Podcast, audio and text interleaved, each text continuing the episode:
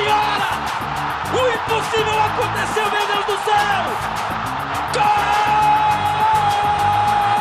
Fernando cruzou para Paulinho, entrou na área, vai fazendo o domínio da bola, fez, botou no terreno, parou, prendeu, driblou o back, rolou para trás, o Hernani, Elise, emenda guarda, é campeão! Pirlo, Pirlo, ancora Pirlo, di tetto, tiro, gol! O James Milner na linha de fundo, cruzou na segunda trave, olha o gol do Lovren, gol! Que é sua, Tafarel, partiu, bateu, acabou, acabou, acabou, é tetra, é tetra! 45 de acréscimo. Qual é, rapaziada? Muito bom dia, boa tarde, boa noite, boa madrugada para você que nos ouve pela internet. Começando agora o 45 de acréscimo, edição de número 64. Mais uma semana e mais uma edição desse nosso podcast, que hoje vai tratar sobre Copa Libertadores da América, a nossa queridíssima Libertadores que começou na última semana e nesta semana, inclusive, onde nós estamos gravando, está acontecendo a segunda rodada do torneio. Mas nós não vamos falar sobre os grupos, sobre o que esperar dessa edição da Libertadores, como normalmente faríamos em algum momento. Dessa vez nós vamos falar sobre a Libertadores como um todo, né? Trazer um, um, grande histórico da competição, falar um pouco de como ela surgiu, de como ela foi se consolidando ao longo dos anos, a respeito de algumas místicas que existem na Libertadores, é, sobre as mudanças recentes, o que esperar para ela no futuro, tudo que envolve aí a principal competição da América do Sul. Nós vamos falar sobre isso a partir de agora. Eu, Eduardo Costa, apresento mais uma vez esse podcast. Eu estou ao lado de Emerson Esteves, que está de volta depois de uma semana de fora. Ei, voltei, gente! Quanto tempo, tá com saudade. E esse episódio é daqueles. daquelas pessoas que perguntam: Ah, mas Copa Libertadores, eles libertaram quem? Isso é uma deficiência da, nossa, nossa formação enquanto consciência da América Latina. Então, esse episódio também vai servir para você, entendeu? E estou também com Roberta Souza, que está aqui batendo ponto toda semana. Olá, pessoal. Depois dessa iniciação de Emerson, eu não sei nem mais o que falar para vocês. Eu só quero que vocês apreciem, porque esse vai ser um episódio muito, muito, muito bom. Não trabalhamos com modéstia. Jamais. Que é isso, pés no chão sempre. Né? Então, vamos lá, né? Vamos começar então esse debate. Copa Libertadores da América.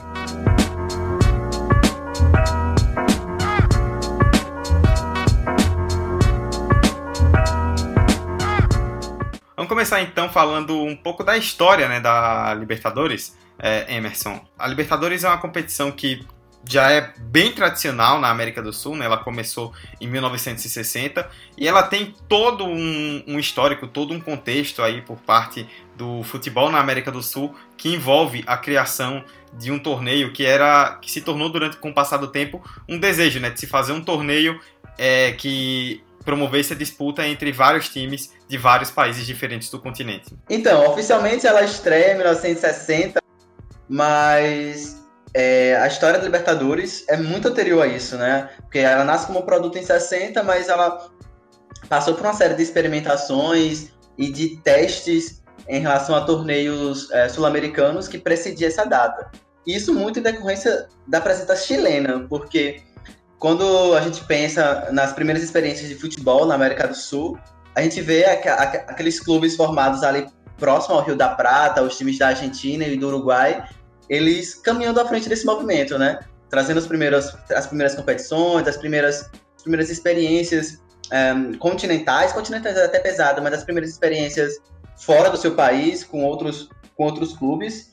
Então, daí vai surgir uma série de competições amadoras, obviamente, o contexto da época era amador. E isso, mais tarde, iria suscitar a criação da Libertadores. Mas, nesse primeiro momento, a gente ainda vai ver que era um lance muito mais de teste, de experimentação, de um desejo, inclusive, de haver essa competição, mas que pontuando que era algo muito limitado aos times do Rio da Prata. A gente nem vai chegar a falar de outros, de outros países nesse momento, só um pouquinho mais tarde, depois que é, a, por exemplo, a, a Comembol ela é instituída, que inclusive é a primeira confederação é, de, de seleções, e aí sim vai amadurecer todo o processo. Mas é, é muito interessante notar isso, como nasce de um desejo de que haja essas, é, essa competição que ligue os clubes intercontinentais, os, os times da América do Sul, mas que ao mesmo tempo ela parte de uma ideia muito centralizada, né? Rio da Prata. acabou, inicialmente. É esse monopólio que você citou, Emerson, dos países do, do Rio da Prata, ele começa a perder um pouco de força é, ali pelos anos 40, anos 50, é, porque o futebol sul-americano ele vai se profissionalizando, mas com o tempo os jogadores eles passam a questionar algumas situações, como o fato de o futebol ser profissional, mas os clubes ainda deterem meio que o passe e poderem fazer o que queriam com os jogadores, eles não tinham essa liberdade. É, com isso, acabam acontecendo algumas greves, é, uma, rola uma debandada de jogadores, essas ligas começam a perder força e o, o, profissionalismo ele começa a chegar mais forte em outros países da América do Sul. E aí, Roberta, é, em 58 rolou um congresso da Comebol no Rio de Janeiro que decidiu criar uma competição continental com todos os campeões da América do Sul que, como nós citamos no começo, foi em 1960, a primeira edição, que era originalmente a Copa dos Campeões da América e que depois acabou vindo a ser a Libertadores. Se vocês pararem para pensar que justamente nessa época de 1960, a gente teve como primeiro participante brasileiro o Bahia, sim, o Bahia. E foi bem nessa época em que houve o bi do Penharol. Eles foram campeões em, campeões em 1961, 19, aliás, 1960 e 1961 é, em uma edição, em, pelo menos em 1960, que contava com o Bahia, o Penharol, o Jorge Wistman, da Bolívia, o Milionários, da Colômbia, o Olímpia do Paraguai, o São Lourenço da Argentina e a Universidade do Chile. Os campeões nacionais. Os campeões nacionais, exatamente. Mas aí, o que, que aconteceu? Em 1962 e 1963 eu não sei se vocês lembram. Ah, eu lembro com certeza. Ah, sim, eu não lembro. Rapaz, não lembro não. 63, lembro não. É, a maioria da audiência não estava nascida, mas 1962 1963, um senhor chamado Pelé é, estreou pelo Santos. E bem nessa época o Santos foi campeão, foi bi da Libertadores com o time do Pelé. E foi aí que a competição de fato foi caindo nos gostos das pessoas do continente. Porque a gente estava falando do Santos de Pelé. Um cara que, desde que estreou no futebol, já era considerado extremamente diferenciado. E hoje a gente sabe que ele realmente foi um cara diferenciado, foi o melhor de todos os tempos. Só a partir de 1966 que a gente vê os vice-campeões nacionais participando, né? Porque até então, até 1966, a gente só tinha os campeões. Logo depois desse, desse período, bem nesse período, a gente vê o primeiro, a primeira época de domínio do futebol argentino dentro da Libertadores. E bem nessa época de 64 a 78, foi uma coisa muito absurda. De 15 títulos disputados, 12 foram para argentinos. 12. Sendo 6 do Independiente. É, dois do Boca Juniors, três do Estudiantes e um do Racing. E aí esse, esse, essa hegemonia só é quebrada de fato com o Olímpia em 79.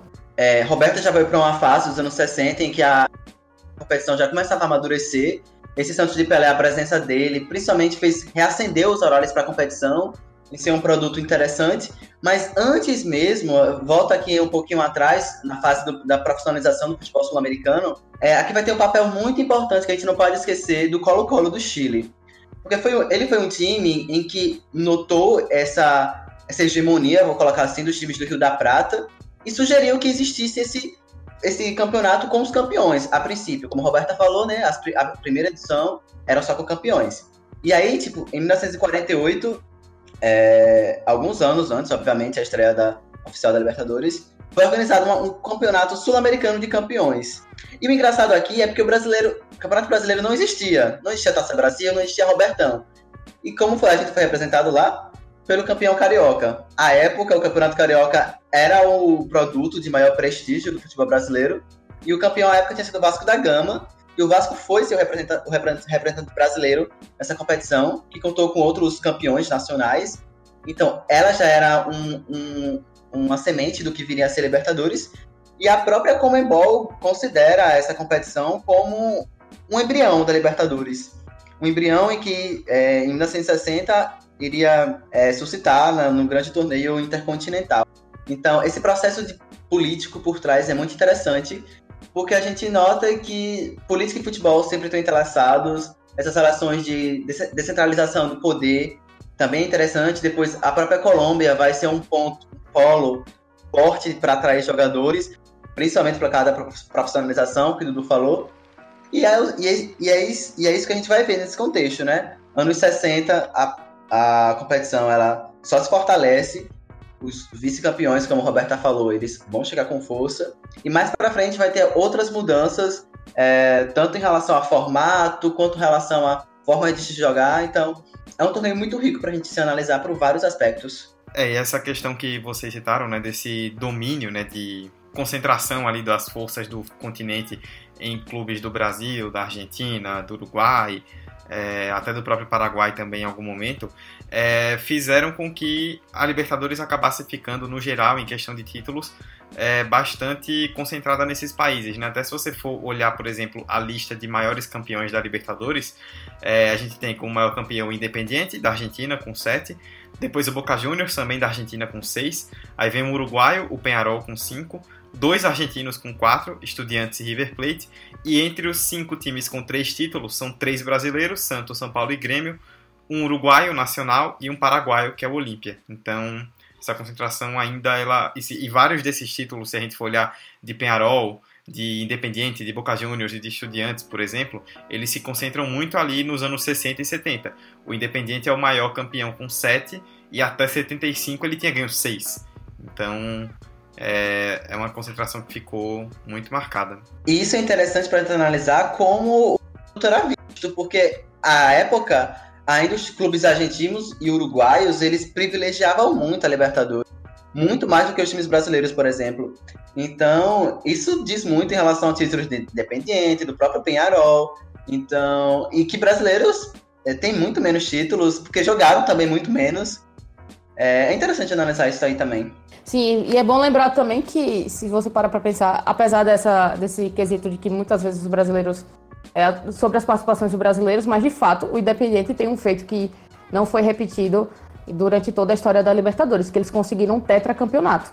Então, durante, é, na época de 72 a 75, que foi bem o que eu estava falando para vocês, nesse período de hegemonia da Argentina, é, eles conseguiram quatro títulos seguidos. Então isso é um pouco impressionante. E toda a questão do, do domínio né, do, de, de determinados clubes, de determinados países, criou até um ditado que durante muito tempo foi conhecido na América do Sul, que era La Copa se mira e não se toca, que seria a taça é vista, mas não é tocada. Foi um ditado criado por conta da concentração de times do, do lado atlântico da América do Sul, né? do lado do Oceano Atlântico, digamos assim. É, tanto que a primeira vez que uma equipe do lado pacífico do continente foi ganhar uma Libertadores foi com o Atlético Nacional da Colômbia em 89. Ou seja, durante muito tempo, de 1960 até praticamente o fim dos anos 80, ficou sempre essa concentração né, de títulos no Brasil, na Argentina, no Uruguai e no Paraguai.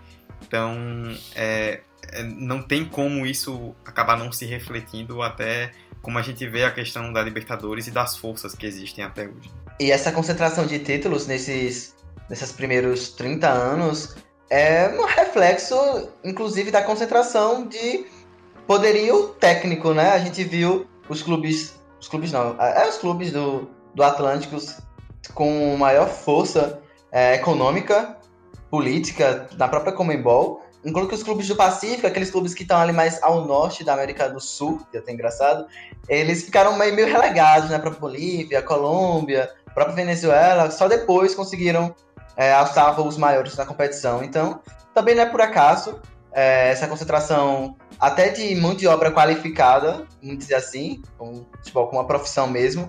É, a gente pôde notar que foi muito mais no lado Atlântico do que no lado Pacífico, mas que isso também foi meio que cíclico, porque depois a gente viu que o lado Pacífico, entre aspas, o lado daqueles clubes do Norte, eles chegaram num nível de equiparação é, técnico.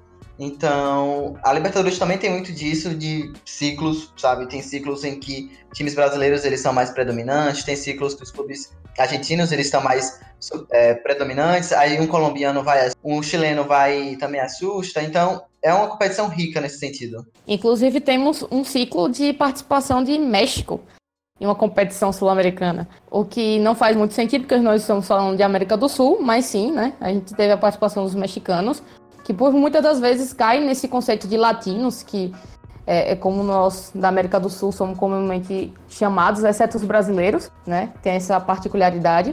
Mas existiram participações de equipes mexicanas nenhum título, né? Durante a época de 98 a 2016, mais três vice-campeonatos, que foi do, da Cruz, do, Cruz Azul em 2001, Chivas em 2010 e Tigres em 2015. Eu nunca entendi muito bem a participação do México, justamente pela questão geográfica, entendeu?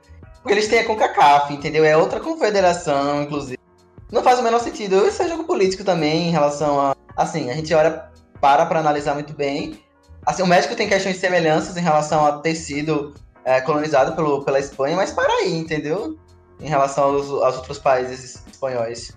Espanhóis não, que foram colonizados pela Colômbia. E dentro do contexto de, de América do Sul, não faz o menor sentido. Quando você para para pensar que é uma competição da América do Sul, não faz o menor sentido.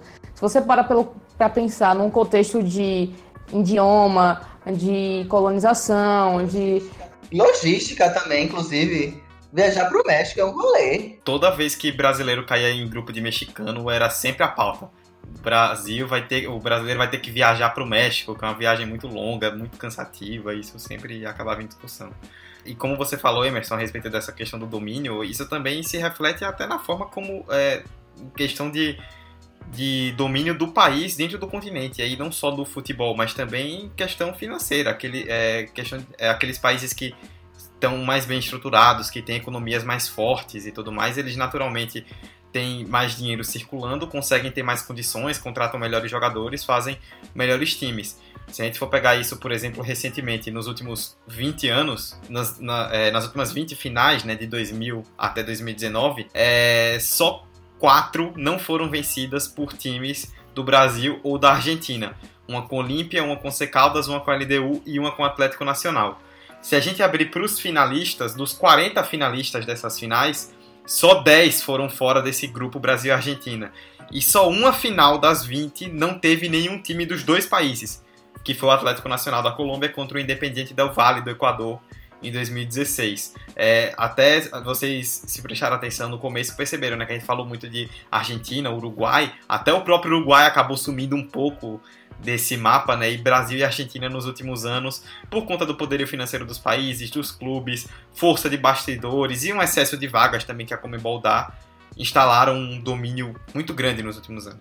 Para a gente retomar uma última parte a respeito de história, é, Emerson citou essa questão do México, né? Que tinha alguma poderia ter alguma relação ali por conta da questão da colonização e tudo mais. O nome do campeonato é importante a gente destacar, Emerson, porque é algo bem sul-americano, né? Se a gente olha para competições internacionais de outros países, é sempre a Champions League ou a, a Champions League Asiática, a Champions da CONCACAF, é, são sempre nomes relacionados à competição mesmo, a bola no campo, os campeões ou tudo mais. E a Libertadores, ela tem esse nome muito por conta de uma característica muito própria é, da América do Sul e que ressalta bastante é, essa coisa do, do nosso continente. Né? Cara, eu dei aquela introdução no início do episódio, né? Falando enquanto latinos, em desconhecer mesmo a própria história. Porque eu já vi em várias situações que as pessoas não sabiam quem eram os Libertadores da América. Porque era uma história que não era muito nossa, sabe? Nós, enquanto Brasil, Brasil colonizados por Portugal, um rolê completamente diferente do, dos países colonizados pela Espanha. Mas essa homenagem, é, que são, os, são para os Libertadores da América, foram os caras responsáveis por estarem à frente do movimento de independência dos países da América do Sul. Principalmente os países de origem ibérica, né? Porque tem outros países lá, enfim, enfim, cima do Brasil que não são de origem ibérica.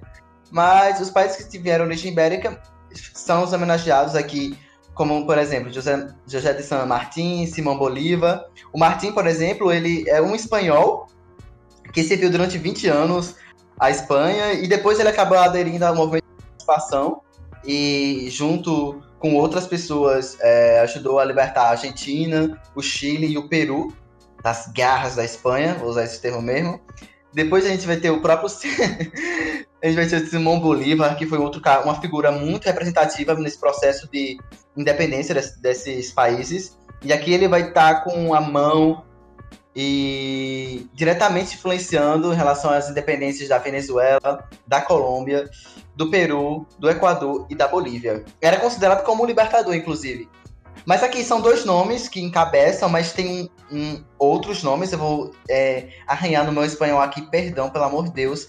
Mas tem José Gervásio Artigas, do Uruguai, o Bernardo O'Hingues, o José Miguel Carreira, do Chile, Manuel Belgrano, da Argentina, Antônio José de Sucre, da, da Venezuela, e José Joaquim de Almeida, do, do Equador. Então, a gente pode notar que o torneio ele já nasce com esse caráter de vamos lembrar que a gente é, entendeu? Vamos, vamos ter nossa identidade enquanto povo que se libertou e que, enfim, com uma série de processos acabamos chegando aqui onde a gente está hoje e vamos lembrar disso.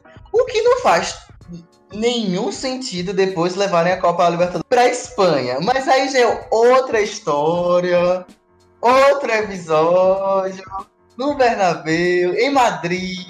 Os Libertadores indo dentro do, do caixão. Diga aí, pô. Querendo levantar e acabar com a Comebol. Corre aqui, Simão Bolívar. Virou a Copa Colonizadores da América. E só um pitaco agora, uma opinião mesmo. Eu acho que também nesse início não teve tanta identidade do brasileiro, porque esses caras, eles não afetaram tanto nossa história, né? A princípio, a primeira olhada, eles não tiveram à frente do nosso movimento de independência, eles não tiveram um papel político aqui muito forte, então são libertadores para eles uma pessoa pode analisar dessa forma, entendeu? Não há libertador pra gente. Emerson me deu um gancho perfeito pra gente encerrar um pouco dessa parte de um pouco mais de história, né, como um todo. É, toda essa questão do nome, né, Libertadores, e de como ela foi construída, de ser uma competição que se queria fazer durante, há muito tempo, que era toda essa questão de ter um, uma competição nossa, né, do nosso continente, com clubes daqui, ela foi criando um, é, muito uma aura de, digamos assim, de não só de pertencimento, mas também o um impacto cultural, né? A Libertadores ela se torna e aí também tem uma questão de mídia, de financeiro, tem que ter, né? Obviamente, mas a Libertadores ela se torna, é, Roberta, um objeto de desejo e tem um peso muito forte, né? A Libertadores ela começa a criar toda a sua mística, começa a criar características que fazem com que ela se torne única. E os clubes cada vez mais começam a olhar para a Libertadores como até determinados clubes na Argentina, no Uruguai, aqui no Brasil cantam como uma obsessão, né? De que você tem que jogar, tem que se planejar para ganhar uma Libertadores. Ela vira o grande foco do continente, digamos assim. E você para para pensar, Dudu, que muitas das vezes esse foco e essa, esse desejo de conquistar Libertadores leva a, a reforços, a coisas estratosféricas dentro do financeiro do clube para poder ter um time que consiga disputar e consiga é, bater de frente com as outras, as outras equipes do, da, da América do Sul. E daí vale relembrar do Vasco, em 1998, né? Que gastou 10 milhões de dólares para montar o time que foi campeão naquele ano, né? É, e no ano seguinte, o, o Palmeiras trouxe jogadores de, destaque, de destaque e também conseguiu vencer a, a Copa Libertadores. Então, é, é comum é, dentro do, do, nosso meio. E acho que acredito vai se tornar ainda mais forte, porque eu tô vendo a Libertadores crescer, não só não dentro da América do Sul, que eu acredito que dentro da América do Sul a Libertadores já atingiu um patamar muito impressionante é, de desejo e de, enfim, de expressão, de força e de uh, domínio dos clubes. Mas um, é uma, uma divulgação externa também, para o mundo olhar para a Libertadores. E eu acho que isso tem muito a ver com a maneira como a gente está aproximando a nossa competição do que a gente tem de competições europeias, que já são conhecidas e já são firmadas, no caso a, Champions League. É, um exemplo disso é que a partir de 2017 a gente tem um calendário semelhante da Champions. Nossa Libertadores também vai até novembro. E isso reforça muito que a gente está se inspirando em competições externas, e isso também faz com que esse, essa essas equipes, essas pessoas da, da Europa, da América do Norte, enfim, todo mundo, olhem para a nossa competição de uma forma diferente e comecem a valorizar ela é, como a gente valoriza. Roberta, eu devolvo para você agora porque você puxou um ponto muito interessante e que é essencial para a gente falar sobre a Libertadores e principalmente do que a gente pode esperar da Libertadores para o futuro, né? Nós falamos muito mais sobre história, impacto cultural e tudo mais, Hoje a Libertadores é uma competição muito mais consolidada, consequentemente é uma competição muito midiática, se a gente for pensar ali, por exemplo, no fim dos anos 90, a gente começou a ter naming rights, né, patrocinadoras que chegam com muito dinheiro na Libertadores, né, começou com a Toyota, depois teve o Santander, a Bridgestone, é, até hoje essas marcas estão patrocinando o, o torneio. Consequentemente, nos últimos anos, né, com as ligas nacionais crescendo cada vez mais, gente viu a Comebol, até por uma questão política também, oferecer várias vagas. Hoje a, Comebol, a Libertadores tem 48 times. E algumas mudanças, como a mais recente, que acho que todo mundo lembra de forma mais forte, a final em jogo único, que fazem com que a gente reflita um pouco sobre o que é a Libertadores hoje, o que pode vir a ser a Libertadores no futuro. E principalmente o que se fala muito né, aqui na América do Sul, que é uma certa, entre aspas, europeização, né? Como a Libertadores ela tem se espelhado muito no que acontece lá fora para tentar trazer isso para o contexto sul-americano. E como você disse, Dudu, a gente tem 47 vagas disponibilizadas dentro da, da Libertadores, sendo que 45 são distribuídas entre os 10 países federados à Comebol e as, outra, as outras duas vagas são adicionais dadas ao campeão da Libertadores do ano anterior e o campeão da Copa Sul-Americana do ano anterior também. Então a gente tem oito fases dentro da Libertadores atual, é, três fases que são chamadas de pré-Libertadores, a fase de grupos com oito grupos com cada com quatro times cada, oitavas, quarta, é, quartas de final, semifinal e a final que a partir de 2019 é única. E isso reflete muito o que você acabou de falar, né? Essa nossa é, nossa forma de pensar que nem, o, que nem as competições europeias. No caso, a, a Champions League. A nossa final passa a ser única em um estádio em que a torcida é dividida. Enfim, muito se contesta sobre, o, sobre a atmosfera que essa final tem, porque também por costume, por nós termos é, vivenciado durante todos esses anos da Libertadores jogos de ida e jogos de volta.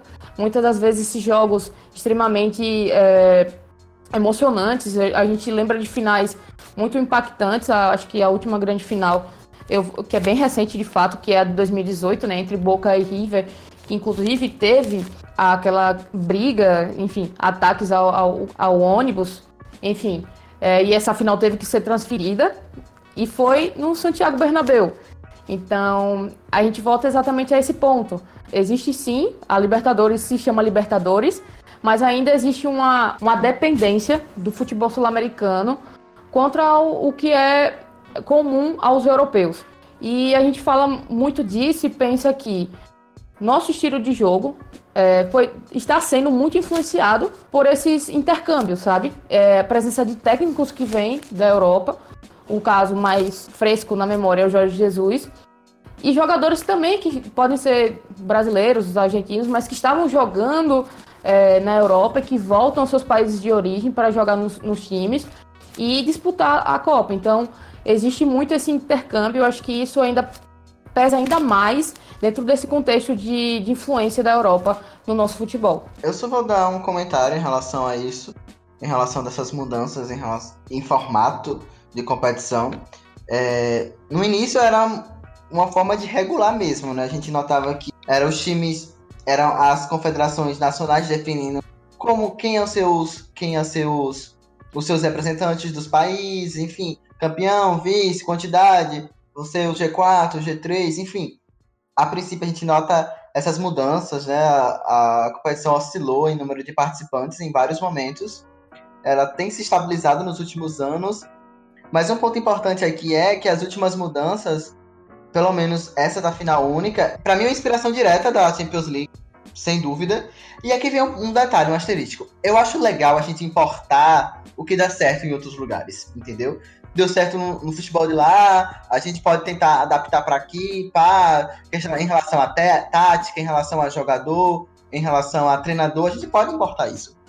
Só que a questão de um jogo único, falando especificamente, é que o contexto social e, e, logístico da América do Sul é completamente diferente da Europa. Então não dá para a gente importar algumas coisas que são muito próprias de um país ou de uma competição como a Champions League. Enfim, é outra, outra história.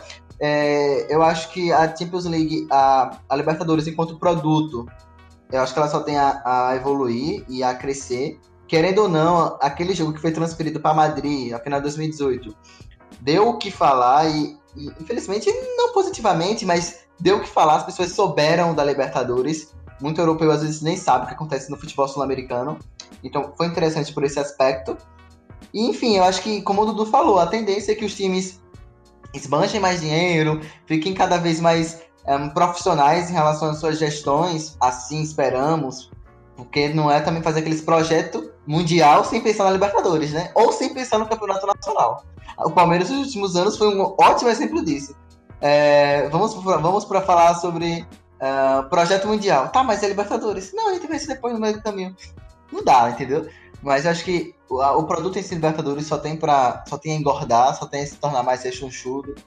E esperamos que assim seja, né? Que se valorize e que sempre tenha a noção dos libertadores enquanto pessoas que libertaram literalmente uh, os países espanhóis das mãos da Espanha. Então, eu acho que Libertadores é foda, mano. Eu vou defender sempre. Só não defendo os saudosistas que querem o, o jogo pegado, o jogo da guerra. Esse aí eu não não. Tem que, tem que fuder. Mas Libertadores eu defendo. Eu, eu, eu acho que existe um, um grande limiar entre esse pessoal saudosista, eles não, não querem a essência, que é o que a gente fala, né? Que é aquele jogo mais raçudo, aquela coisa de, de raça. Isso é bonito de você ter em campo.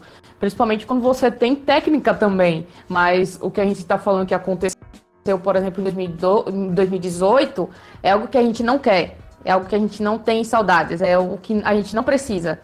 Então, é, é sempre bom ter isso em mente. A gente pode sim aprender com o futebol moderno, com o futebol que é jogado hoje no mundo e trazer isso pra gente, mas a gente não pode perder a, a, a noção, né, de, do que é o futebol, do que é o esporte. O esporte não é a violência, entende? O esporte não é cinco caras expulsos no jogo porque brigaram, ou apedrejamento de, de, de ônibus, de delegação, sabe? Tipo, isso não é o esporte. A gente não pode confundir a nossa essência de, de jogar sul-americano com isso. Já que é mais importante que a gente tem que lembrar. É, dentro dessas mudanças, né, tem algumas que são positivas e outras negativas, como vocês citaram, e acho que Emerson abordou isso de forma bastante positiva. É, como a Libertadores ela não pode perder a sua essência, mas ao mesmo tempo ela precisa, é, digamos assim, se modernizar, se vender também como produto, né? É, se tornar mais atrativa. E a gente vê até questões que são simples, como por exemplo, uma transmissão que hoje em dia, se você for prestar atenção, desde o ano passado, né, a transmissão da Libertadores hoje ela é padronizada, o continente inteiro recebe o mesmo sinal, tem aquele placarzinho todo bonitinho, tal. Coisas como essa, por exemplo, que são detalhes, mas que ajudam a você até criar uma identidade que não altera em nada ali no jogo, nem no, no clima da partida, e que torna para quem está acompanhando a distância, principalmente, algo mais é, atrativo. Mas aí também a Comebol ela acaba se perdendo um pouco nessa questão e tenta trazer mudanças que, como vocês citaram a final única, que acabam não sendo, não servindo para a realidade do continente. A gente já viu, por exemplo, nos últimos anos, de uns tempos para cá, na verdade, isso acabou diminuindo. Mas vocês dois e quem está ouvindo também vai lembrar que durante muito tempo foi um grande debate a respeito da Libertadores, se a gente teria um dia uma Libertadores conjunta com os times da América do Norte, trazer os mexicanos, trazer os times dos Estados Unidos para fazer um grande torneio da América, da América inteira, o que faria a visibilidade explodir. Já é algo que a própria Comebol ela meio que tentou, assim, digamos, com a Copa América, que recentemente teve a Copa América do Centenário, que foi para os Estados Unidos, e dependendo do que pode acontecer, quem sabe a gente não vai acabar vendo isso um dia na Libertadores, né? Porque é uma ideia que converge com o que a Comebol pensa, dessa questão de querer expandir a marca. Só que aí a gente pensa, até a Emerson citou bem a questão dos Libertadores, né? Tipo, tá, todo esse contexto que a competição é criada, toda essa história que a gente falou no começo que envolve a competição, e a gente vai sair enfiando o time da América do Norte, tipo do México e dos Estados Unidos, você descaracteriza completamente aquele modelo básico que você tem para como é, a Libertadores foi construída e como ela se mantém. A questão também é que, muito provavelmente por conta do financeiro, que é, é muito forte nos dias atuais, a gente imagina que os, muitos clubes vão acabar aceitando também uma mudança desse tipo. Então, a Libertadores, ela, dos últimos anos, ela tem passado por um leque de mudanças muito brusca para um, um, espaço de tempo tão curto e a gente pode estar tá vendo aí nos próximos anos um torneio totalmente diferente do que a gente está acostumado a ver hoje em dia. E que pelo menos se mantenha os 48 times, né? Porque hoje em dia a gente tem tantas vagas para Brasil, tantas vagas para Argentina, que se for para acontecer uma mudança desse tipo, seja para deixar mais nivelado porque eu acho muito sem noção no Campeonato Brasileiro você ter vagas até a sétima colocação para uma Libertadores. É, e muito se contesta isso também. É, a Argentina tem seis vagas, então seria interessante sim, eu acho, pelo menos a minha opinião é que seria interessante a gente ter um contexto de inserir times do, dos Estados Unidos, do México, de novo, né, do México, é, dentro do contexto da, da Libertadores, mas é, a gente cai realmente no ponto que Dudu tocou.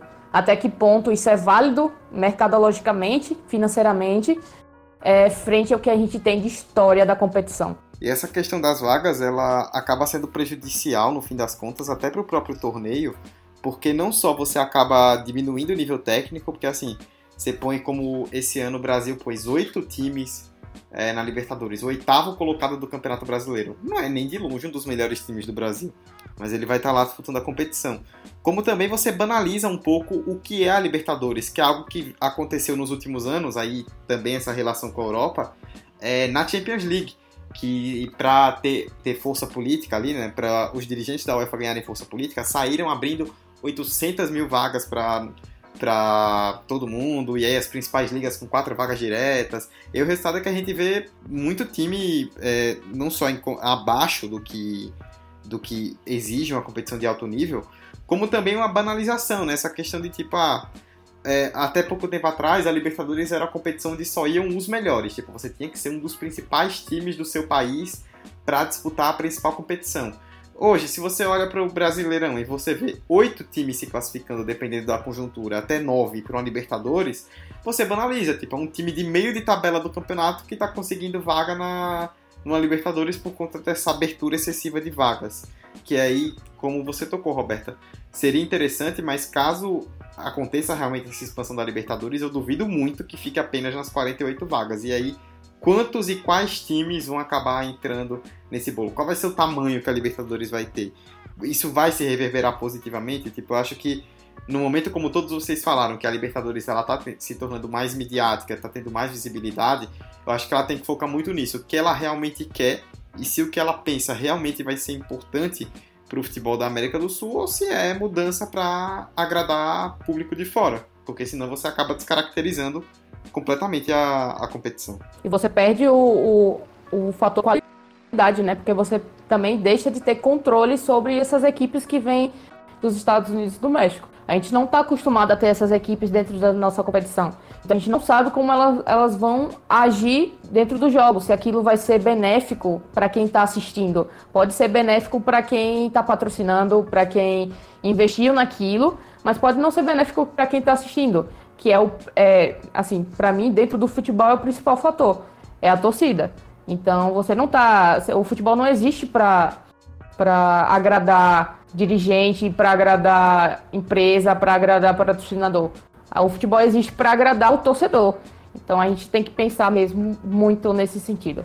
Bom, então nesse debate aí a gente abordou um pouco de tudo aí que envolve a Libertadores, né? Não só a questão histórica, mas também sobre a Libertadores hoje em dia, essa questão da europeização. Nós decidimos aí falar um pouco para você conhecer um pouco mais sobre a história da Libertadores, como ela se formou e qual é o peso, qual é o impacto cultural que ela teve, que ela tem e que ela virá a ter com mudanças que podem vir a acontecer ou não no futuro. É, antes da gente encerrar então de vez o episódio, vamos para o depois dos 45 com as indicações dessa semana.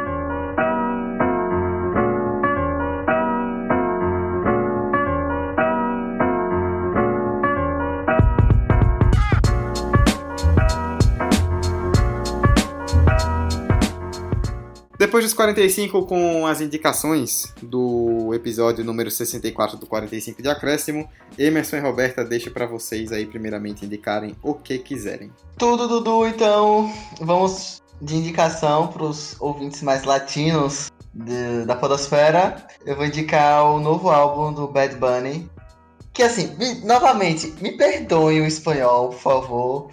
Não fiz fiz, não fiz esse mas vamos o álbum se chama da seguinte forma: Eu hago lo que me dá la gana. Eu quero saber o que é que eu vou entender desse nome quando eu ver esse podcast em velocidade acelerada. Não, vou repetir mais uma vez.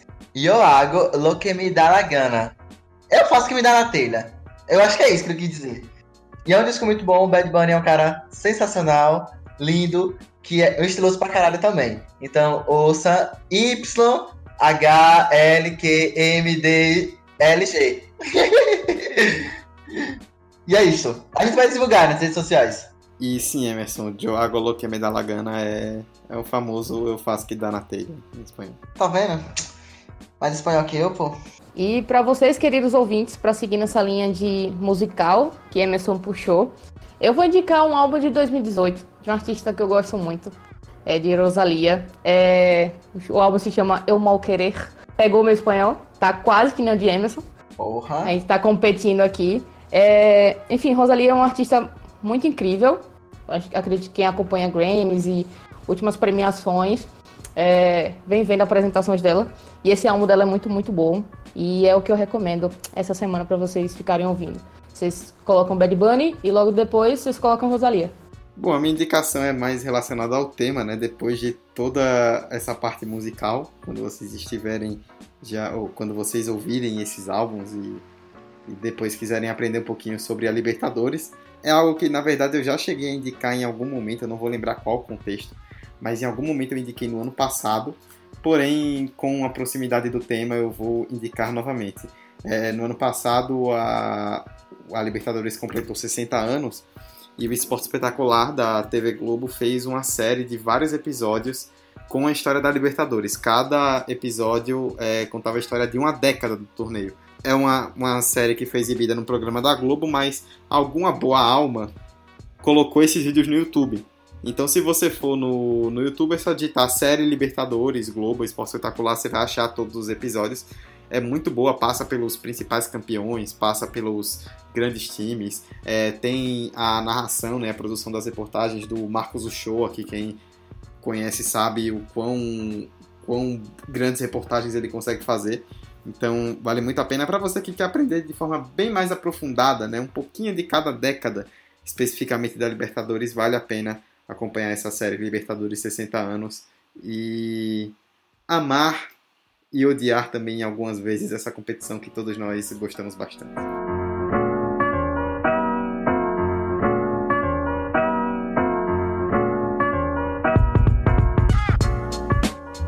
E com essas indicações nós fechamos o episódio número 64 do 45 de Acréscimo. Agradeço desde já a todos vocês que nos ouviram até o final.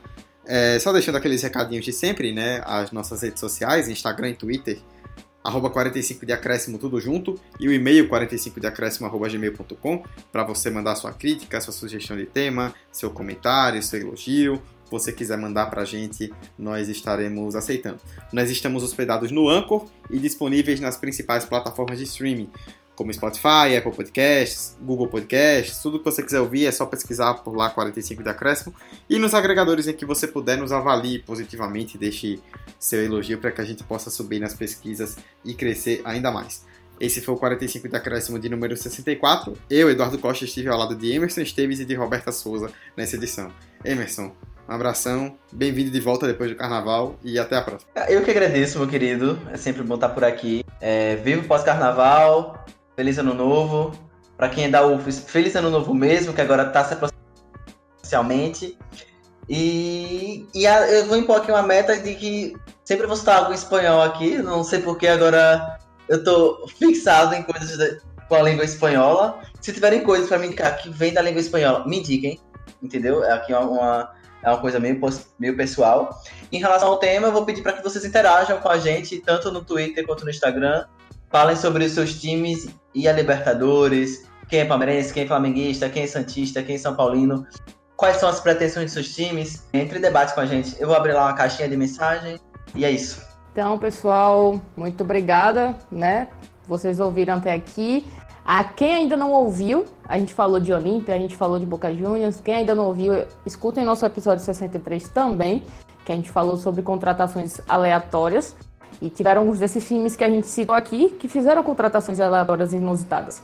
Então, assiste o 64, mas volta lá e assiste o 63 também, que tá muito bom. E é isso. Até a próxima semana. É, E que vocês tenham gostado bastante do episódio. Apreciem a Libertadores. Ela é maravilhosa. Agradeço também pela presença de Roberta, que engoliu o host e se despediu antes dele introduzi-lo. E Roberta falou a respeito de contratações aleatórias. Esse episódio está de luto é, e é dedicado à carreira de MC Livinho, que mal começou e já terminou. Realmente é uma grande pena. eu, eu tô muito triste, que eu esperava comemorar, a ver ele comemorando um gol, cantando um funk. Eu quero ver vídeo já da, da torcida desesperada, pô, porque ele viu não tá indo pra lá. Ficar no aeroporto esperando ele e voltando pra casa. Ah, só antes de encerrar de vez, deixa eu deixar um recado rapidão. É, para você que é da UFES, para você que é de São Cristóvão, Aracaju e região, se você estiver ouvindo o episódio no dia em que ele foi publicado, que é quarta-feira, dia 11 de março, amanhã, na quinta-feira, dia 12, nós do 45 de Acréscimo estaremos no Café com Case, que é um evento do, promovido por alunos de publicidade da Universidade Federal de Sergipe. A gente vai comandar uma mesa uma mesa redonda aí a respeito de podcasts esportivos, envolvendo questões de jornalismo e publicidade também, que é o foco do evento. É, vai ser às duas da tarde, lá na, na didática 7 da Universidade Federal de Sergipe. Então, para você que está ouvindo na quarta, ou então até na quinta-feira, ainda de manhã, há tempo de ir, está interessado, corre lá no SIGA, que é o sistema da UFES, faz a sua inscrição e vai nos acompanhar, porque nós ficaremos muito felizes vendo vocês dividindo esse espaço com a gente. É isso, recado dado. Esperamos todos vocês lá. Espero que vocês ouçam esse episódio até o final e mandem os feedbacks aí do que vocês acharam. E nós voltaremos na semana que vem. Tchau, tchau.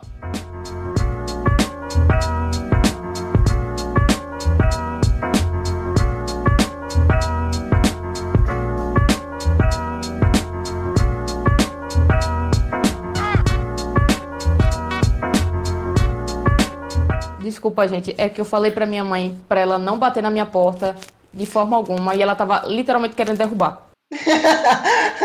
É, você disse que ela podia, não podia bater, não disse que ela não podia derrubar. derrubar. É, eu, eu, esqueci desse pequeno detalhe, perdão. Tem que especificar. Continua. É, deixa eu retomar só. Um abraço para a mamãe Roberta, que certamente é nosso ouvinte. Esse podcast foi editado por Hector Souza.